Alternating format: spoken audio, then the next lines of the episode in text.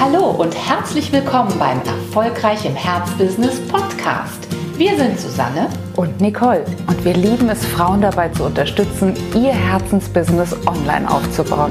Schön, dass du da bist. Herzlich willkommen zu unserem neuen Podcast. Herzlich willkommen, liebe Simone Stahlberg, mein heutiger Gast.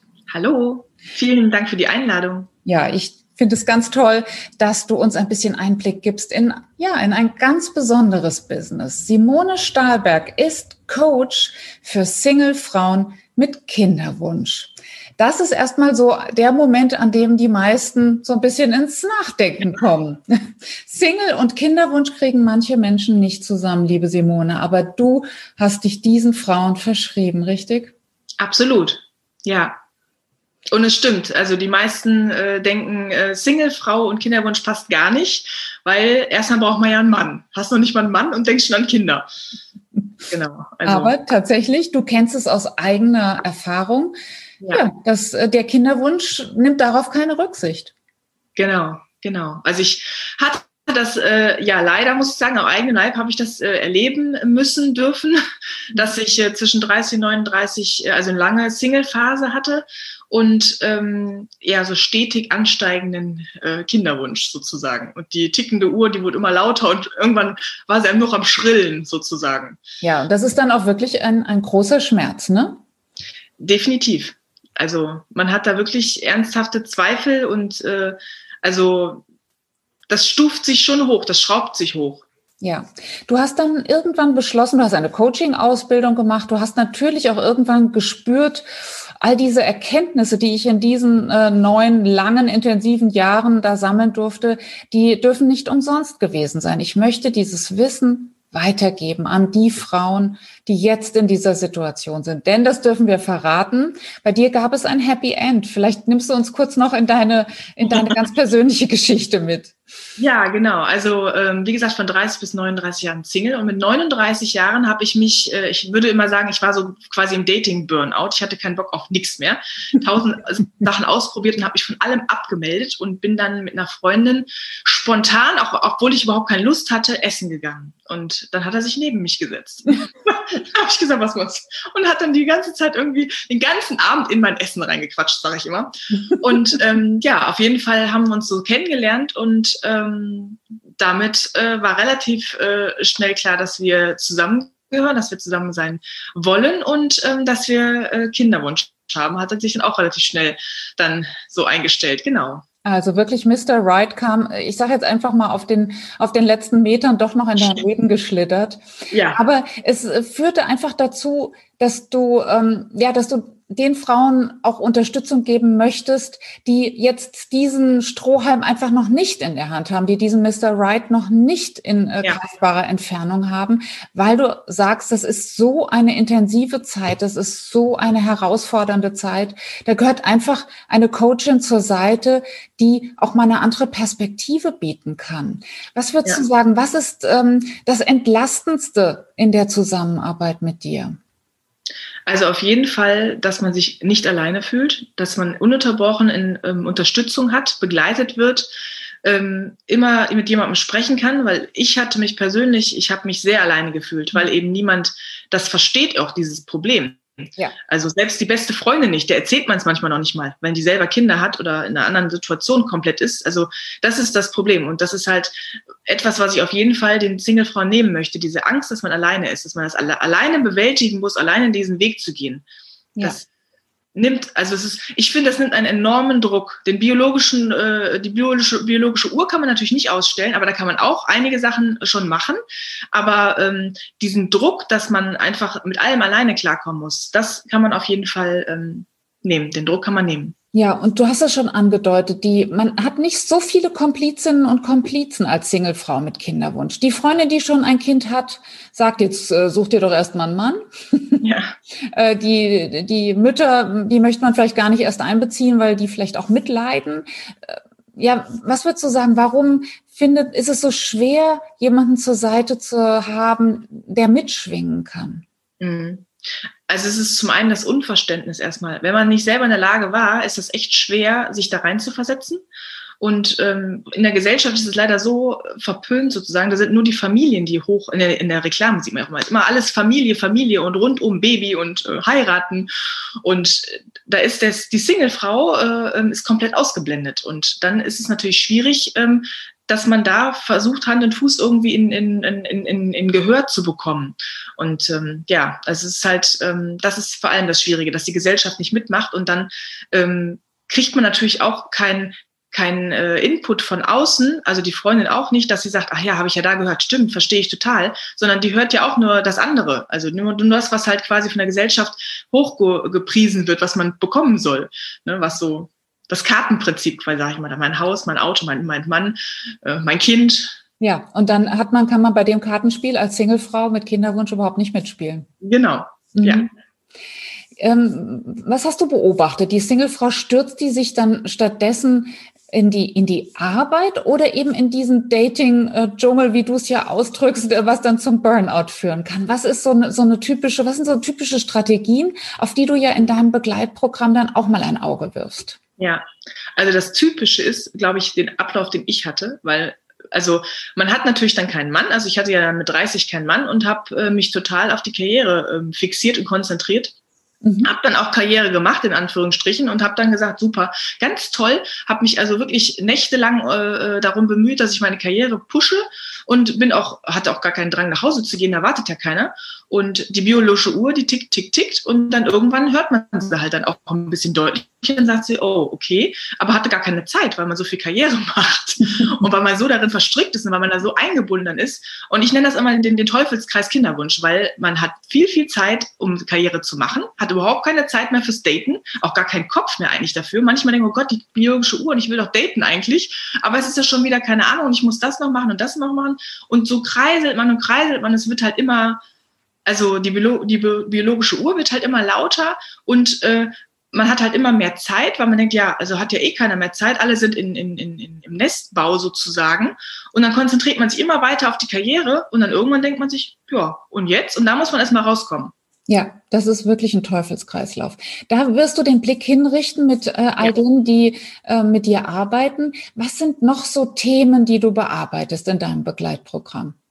Also zum einen geht es erstmal darum, dass man klärt, ähm, die Singlefrau möchte ein Kind, das denkt sie sich so. Mhm. Weil sie das bei sonst wem gesehen hat, bei der Freundin, in, in, den Medien gesehen hat, wie toll das angepriesen wird. Erstmal wird für mich geklärt, also das, das ist meine, mein Fokus am Anfang von dem Programm, dass die ähm, Singlefrau klärt, möchte sie denn wirklich ein Kind und warum mhm. möchte sie ein Kind und wie hängt das alles zusammen? Das ist erstmal für mich wichtig, dass sie ein, ein, ein, eine Klarheitssession am Anfang sozusagen ja. ist. Wenn ich das dass man, ähm, dass die Frau sich ähm, erstmal für sich klar wird, warum möchte ich das und was hängt da alles dran und worauf muss ich mich denn noch ähm, konzentrieren, was hängt da noch alles mit dran. Das ist erstmal wichtig. Und dann geht es natürlich auch noch darum, dass man, wenn man festgestellt hat, okay, der Kinderwunsch ist real, nicht nur irgendwie von den Medien hergepusht sozusagen, ähm, warum hat es bisher nicht funktioniert? Und mhm. welche äh, Grenzen gibt es und welche Chancen habe ich aber gleichzeitig? Und da gibt es dann halt Glaubenssätze. Es gibt so viele Dinge, die dann halt beleuchtet werden, was der Punkt sein kann, weshalb man bisher in diesem Teufelsrad ähm, quasi festhing. Alles klar. Das heißt, du führst wirklich auf eine Lichtung, wo erstmal auf das Thema ein, ja, ein ganz klarer Blick äh, zu werfen ist. Wie schön. Das klingt für mich sehr entlastend. Das klingt für mich auch danach, äh, nach etwas sehr Konstruktivem und vor allem nach etwas, äh, ja, entzerrendem. Denn wie, wie du schon sagtest, ich kann es als Singlefrau mit Kinderwunsch mit gar niemandem besprechen. Es gibt kaum jemand, der mitschwingt, es sei denn eben andere Singlefrauen äh, mit Kinderwunsch. Und äh, du hast dann auch wirklich die Möglichkeit zum ersten Mal auf die Chancen zu gucken, auf die Möglichkeiten und auch vielleicht auf Möglichkeiten, die man noch gar nicht auf dem Zettel hatte. Ich weiß, dass du das Stichwort Social Freezing nutzt, auch um zu zeigen, ja. da ist mehr möglich, als man vielleicht heute denkt. Absolut. Also das ist auch mit meine äh, Vision sozusagen, dass man darauf aufmerksam machen muss, weil das ist leider sehr noch sehr unbekannt in Deutschland, Social, Social Freezing, dass man eben die eigenen Eizellen einfrieren kann. Das heißt es eigentlich, dass man mhm. sich ähm, an ein Kinderwunschzentrum äh, wendet und äh, dort ähm, ähm, sozusagen erstmal bespricht, worum es geht, was man, was man machen möchte, dass man dann ähm, begleitet wird durch den Prozess, dass man äh, künstlich ähm, stimuliert wird sozusagen, Eizellen mhm. zu produzieren und ähm, dass man die dann nachher einfriert. Und das ist wirklich, unge ich habe es mit 37 gemacht, also ich habe es also tatsächlich relativ spät gemacht. Normalerweise, ähm, so man sollte es idealerweise mit Mitte 20 machen. Aber wer denkt denn in dem Alter schon daran, dass man irgendwie ja. vorsorgen sollte oder dass es irgendwie vielleicht mehr eng werden könnte? Ne? Und ähm, deswegen machen es die meisten Frauen zwischen 35 und 38. Und ähm, ja, ich habe es halt erst mit 37 dann auch gemacht, mhm. ähm, auch auf Anraten nur, weil ich dachte, okay, du musst irgendwas machen und ähm, es, ich habe halt nur gemerkt, es wird halt immer ähm, hektischer mit mir, dass ich halt denke, oh Gott, es muss doch mal irgendwie. Und damit kann man sich wirklich einen Druck nehmen, absolut. Ja. Ja, das ist, das klingt insgesamt, also dein gesamtes Begleitprogramm klingt so, als könne man sich auch mal zurückfallen lassen, als könne man diesen Wahnsinnsdruck, den man ja den immerzu mit sich selbst ausmacht, endlich auch mal teilen und teilen ja. mit einer Fachfrau, die sowohl eben aus der fachlichen Ecke äh, darauf spezialisiert ist, du hast das in, in deiner Coaching-Ausbildung ja auch alles durchexerziert, aber eben auch eine Frau ist, die mitfühlen kann, weil sie es wirklich, wirklich am eigenen Leib erfahren hat. Ja, insofern kann man sagen, ja. ist dein Coaching-Business ein echtes Herzbusiness. Es kommt aus deinem Herzen, es ist wirklich selbst durchlebt, selbst ja. durchfühlt. Ähm, magst du uns kurz mitnehmen auf die Reise, wie es dazu kam, wie du, ähm, ja, wie aus dieser Herzensidee auch wirklich ein Herzensbusiness wurde? Das ist ja auch etwas, was uns zusammengeführt hat. Ja, absolut, absolut. Also ähm, bei mir hat es tatsächlich irgendwann, ähm, also ich war ja in diesem Teufelskreis äh, Kinderwunsch und habe irgendwann auch festgestellt, dass man natürlich, wenn man arbeitet und arbeitet, ähm, dass man irgendwann dann auch merkt, okay, es bleibt nicht in den Kleidern hängen.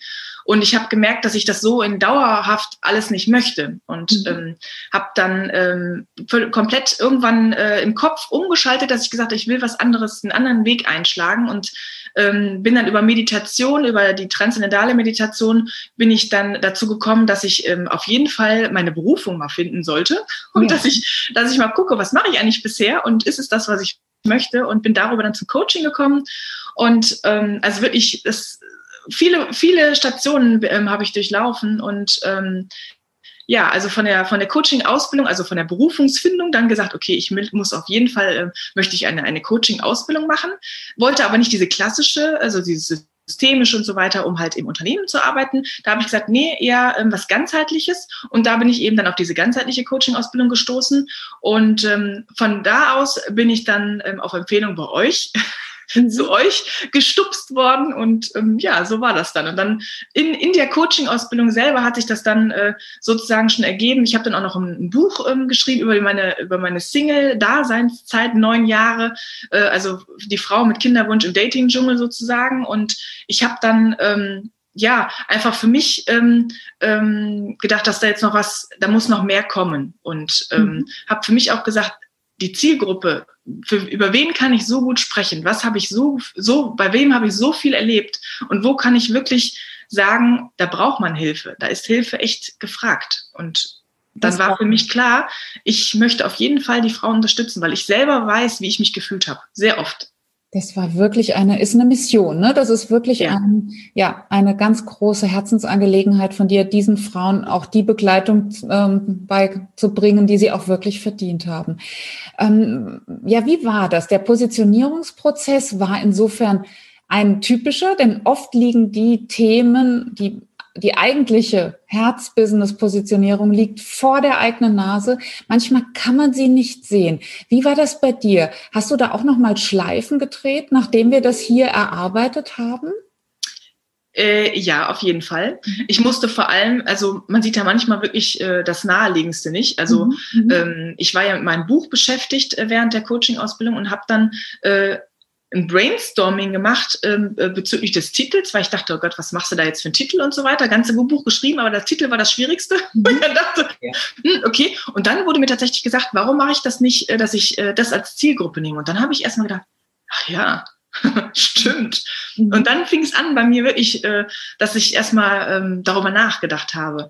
Und ähm, dann habe ich überlegt, ja, ich hatte ja natürlich auch, ich war ja mit, also wie ich gesagt habe, mit 39 habe ich ja meinen Mann äh, kennengelernt und die Kinderwunschzeit beginnt. Also funktionierte nicht, ich habe ja jetzt ein Kind, aber es funktionierte nicht äh, sofort. Mhm. Und ähm, also die klassischen, ähm, dass man im ersten halben Jahr schwanger wird, das hat leider bei mir nicht funktioniert. Also es hat bei mir äh, gute zwei Jahre gedauert. Und das ist für manche schon, also für mich war es auch extrem, weil ich dachte schon, das funktioniert halt einfach nicht. Es funktioniert einfach nicht. Dann eben nicht. Aber dann war es ein anderer Druck, wo ich dachte, okay, jetzt ist wirklich so, entweder klappt es jetzt oder das war's mit dem Kinderwunsch.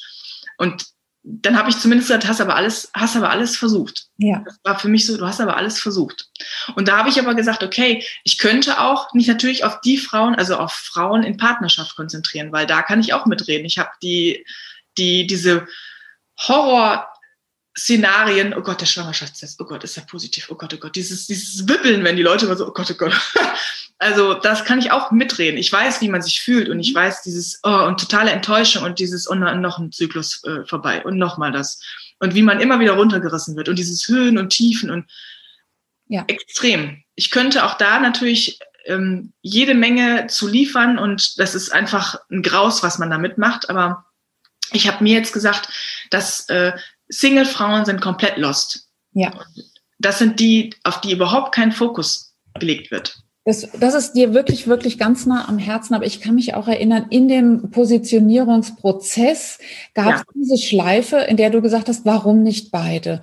Und ja. dann, äh, das ist das Interessante, dass, glaube ich, viele, viele Coaches mitmachen, wenn sie sich positionieren. Es kommt plötzlich auch so eine Befürchtung auf.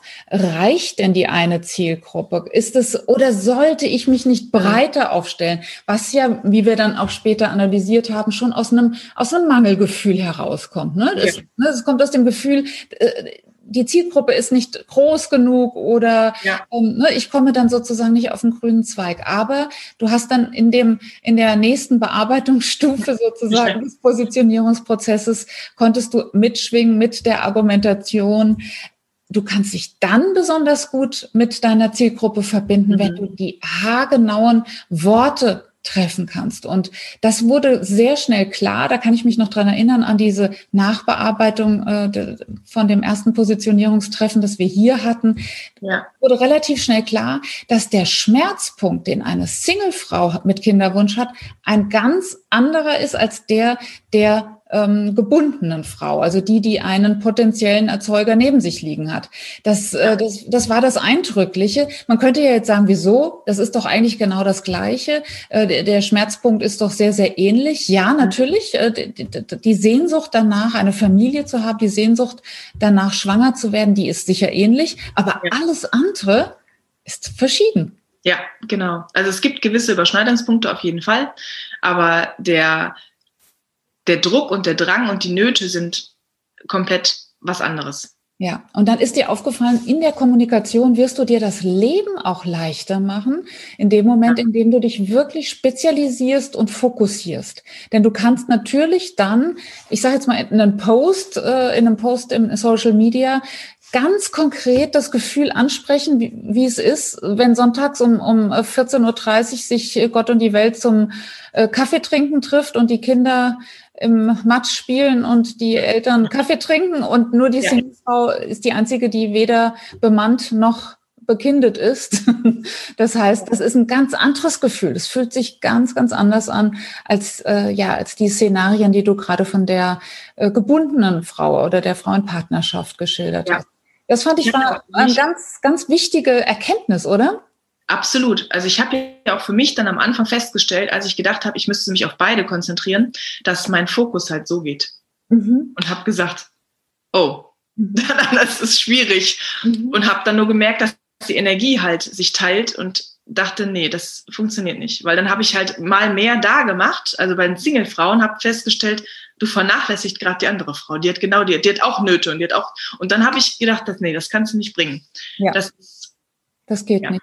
Wie schön, dass du das auch nochmal sagst, denn es hat natürlich äh, einen riesen Einfluss auf unsere Energie. Wenn wir alles, was uns ausmacht, was wir wissen, was wir in die Welt tragen wollen, einer Zielgruppe, ein, einer Gruppe von Traumzielkunden bringen dürfen, die daran teilhaben dürfen, ist es natürlich viel, viel energieökonomischer als äh, versuchen, überall auf allen Hochzeiten zu tanzen. Also das hat ja. ganz klar nicht nur diesen kommunikativen äh, Aspekt, den wir schon angesprochen haben, dass wir nämlich immer ganz glasklar diese Kundin ansprechen dürfen, mhm. sondern es hat natürlich auch äh, was mit, mit Leichtigkeit im Business zu tun, wenn ich mich auf eine Zielgruppe konzentriere. Und da sind wir bei einem ganz wichtigen anderen Thema. Du bist jetzt Mutter eines Babys, eines Kleinkindes.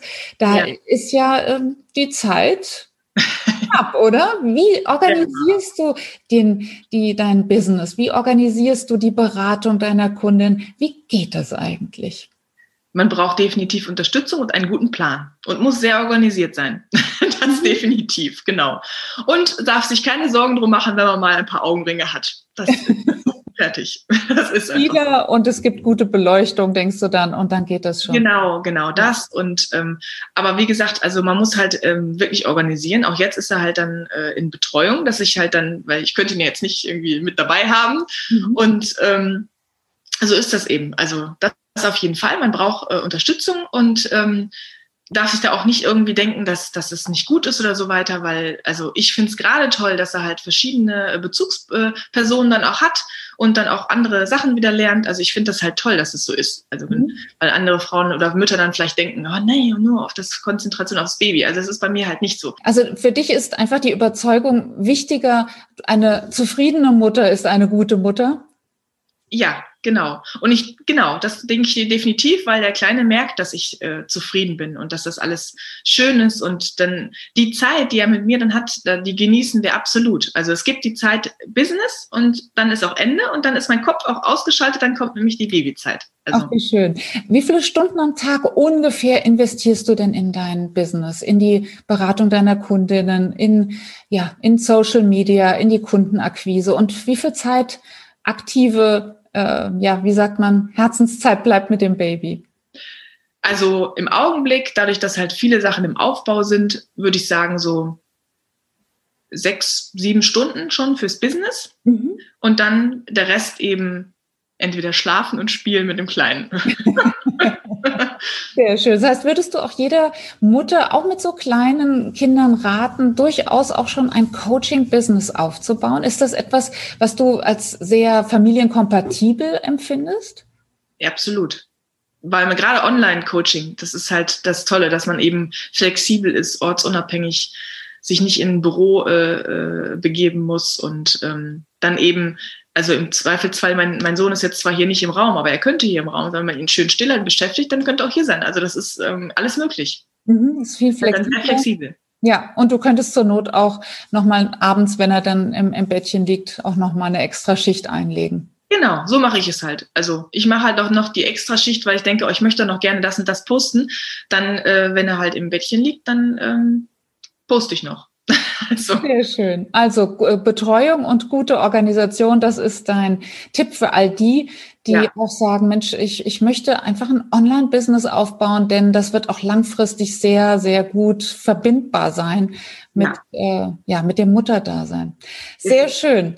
Alle, die jetzt sagen, das möchte ich gerne kennenlernen, ich würde gerne mal wissen, was ich für Chancen, für Möglichkeiten als Singlefrau mit Kinderwunsch habe oder die auch jedem, auch eine Frau kennen, die in dieser Situation ist, denen werden wir natürlich den Link zu Simones Facebook-Gruppe zur Verfügung stellen. Mhm. Und alle anderen, die den Austausch suchen, weil sie sagen, oh, das wird mich interessieren, wo sind da die Chancen als junge Mutter oder als angehende Mutter im Online-Business, die können sich sehr gerne auch mit Simone in Verbindung setzen. Ja, vielen, vielen Dank. Ja, dass du dir die Zeit genommen hast. Ich fand es super interessant ja. zu hören, ja, was dich beschäftigt, wie du deine Positionierung gefunden hast und ja, welchen großen Wert du Single-Frauen mit Kinderwunsch bringst. Vielen Dank, liebe Simone. Vielen lieben Dank.